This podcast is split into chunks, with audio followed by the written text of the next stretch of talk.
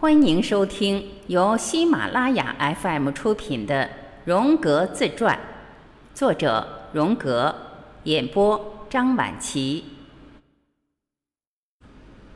旅行，肯尼亚和乌干达，第三次播讲。在阿尔贡山的愉快旅程就要结束了，我们依依不舍地收起帐篷，整理心情，并默念着一定要再来。我当时一点也不知道，这是我第一次，也是最后一次体验这种无需伤神的喜悦。从那以后，在卡卡梅家附近发现了黄金采矿开始，而与此同时，毛毛运动也在这些清白无辜而又友好的人中间兴起了，而我们也从文明梦中骤然醒悟了过来。随着埃尔贡山南坡，我们继续非洲之旅。眼前的景色渐渐起了变化，平原的边缘上耸立起盖满浓密热带森林的更高的山峦。这里的居民皮肤更黝黑，身躯更笨重，也更加高大。他们少了马赛人那种优雅体态。这里是布吉舒地区。我们在布南巴利的一个休息室里逗留了一些时候。这里海拔非常高，我们饱览了闻名世界的尼罗河谷地景观。从那里，我们又来到了穆巴拉，随后乘坐两辆福特牌汽车前往维多利亚湖畔的金甲。因为汽车装不了那么多行李，便托运在一列窄轨铁路火车车厢里。这车每两个周开往吉奥加湖一回。随即，我们又登上了一艘锅炉烧木柴的轮船。几次事故之后，终于抵达了马辛迪港。随后，我们又改乘一辆卡车到了马辛迪市。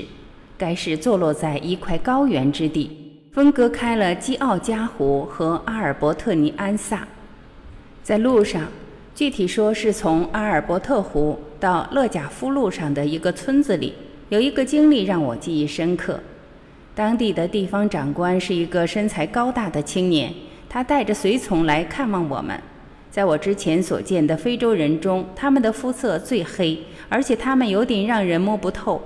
这个年轻的首领让三个本地护兵保护我们，但是我察觉到他们并不友善。我们的搬运工人也这样觉得。他们三人只带了少量的子弹，而这种随行的意义更像是一种政府性质的象征，而非实质的保护行为。首领提议当晚要举办一场欢迎舞会，我欣然应允了。我希望这场舞会显示出他们的友好态度来。到了晚上，我们都困倦不已，在瞌睡连连的时候，突然响起了鼓号之声，然后就出现了六十来个人，他们雄赳赳的全身披挂，手持那些闪闪发光的头枪、粗壮的木棒和锋利的刀剑。在这些人的不远处，依次来了女人和儿童，有的母亲还背着婴儿。很明显，这是一次盛大的社交性活动。酷暑难耐，当时温度在华氏九十三度（摄氏三十四度左右）。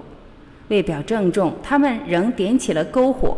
妇女和儿童在火堆周围围成了一个圆圈，在外层，男人们又组成了一个圈。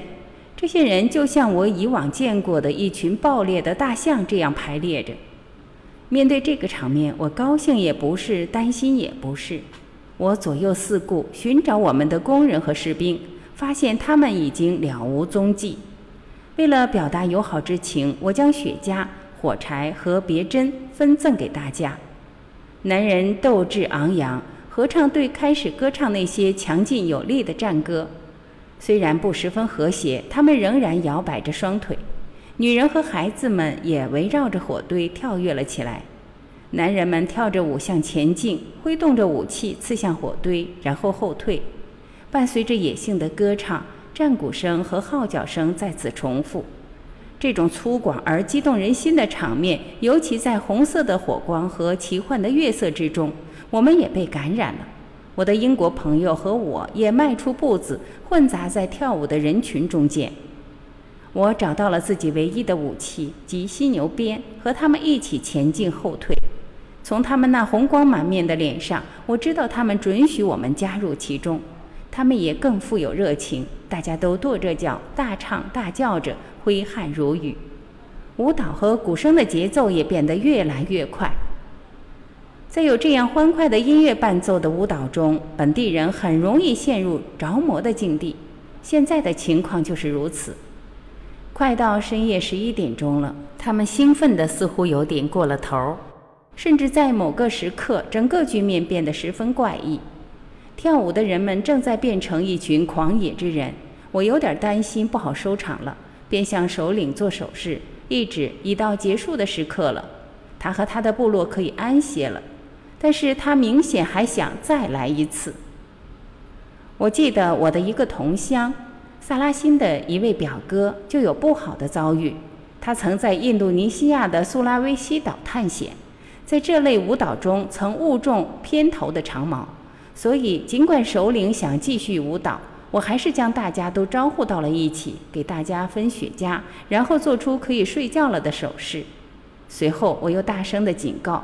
挥舞犀牛鞭，但此时是面带微笑的。又因为没法用更好的语言交谈，我只能使用瑞士德语冲他们大喊起来，大意是舞跳够了，他们必须睡觉去。我的愤怒自然能看出是假装的，但是看来发生了效用。人群爆发出笑声来，蹦着跳着向四面八方散开去，渐渐消失在黑夜之中。经过了很长一段时间，我们还听见他们在远处兴高采烈的呼吼声和击鼓声。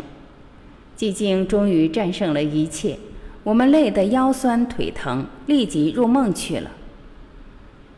当我们徒步来到尼罗河畔的勒贾夫后，旅途就结束了。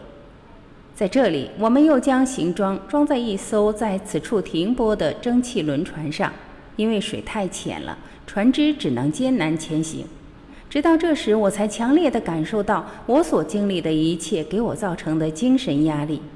我的脑海里顿时千头万绪，很多想法一下子驶来，翻腾不已。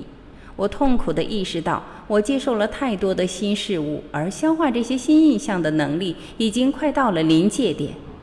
我首先要重温我的观感和体验，并从中找出他们的内在关联。因此。我便将那些值得记录的一一写了下来。环顾我的整个旅程，我做的梦都固执地遵循着忽略非洲的原则。这些梦境都是展现家乡情景的。这样看来，梦似乎只在说明此时暂时将潜意识过程人格化。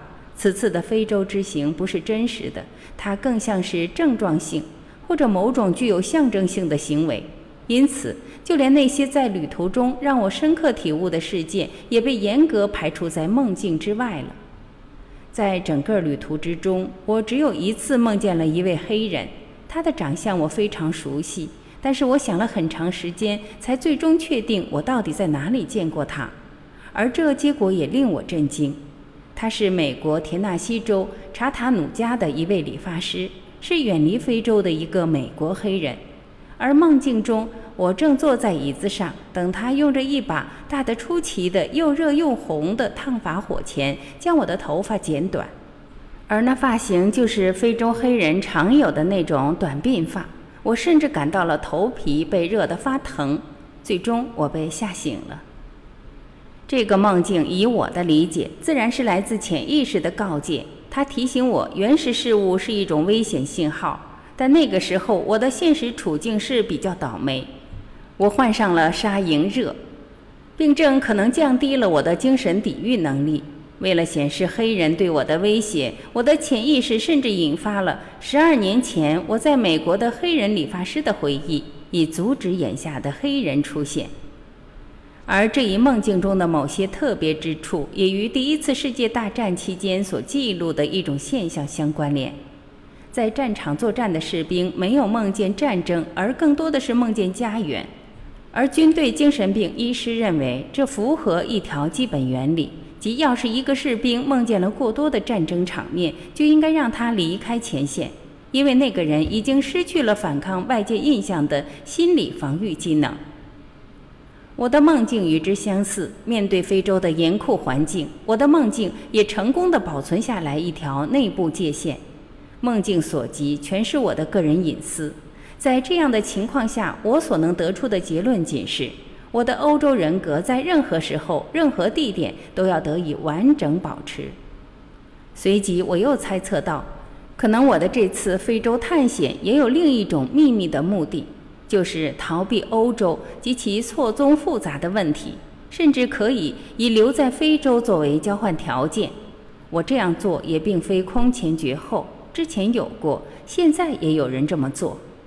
这次旅行的意义并非是对于原始心理的研究，布吉书心理考察队缩写是 BPE，杂物箱上的黑色字母，而对于一个困惑的问题的探讨，即在非洲的荒野之中，身为心理学家的荣格会如何呢？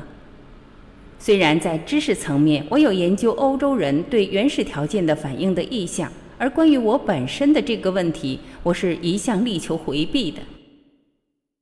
我渐渐发觉，这种研究并非是一种客观的科学项目，而是很严格的个人性项目。而任何深入其中的研究，都极有可能触动了我心里每个可能存在的痛处。我必须要承认，使我决定此次旅行的未必是温布利展览会，更有可能是欧洲的气氛太过沉重了。思绪千回百转，我正沿尼罗河顺流而下，向北回到我的故乡欧洲，向更深远的未来进发。航行到了克土木，我们下了船，再往北就是埃及了。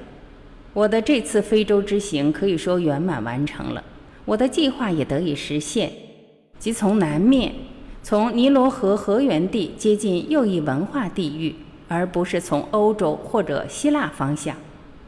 我对韩米特人非常着迷，而埃及文化中复杂的亚洲因素却没那么大的兴趣。我想沿着尼罗河的地理流向，随时间而前行，并能有所发现。在这方面，我最大的启发是在阿尔贡人中间发现了霍鲁斯原理。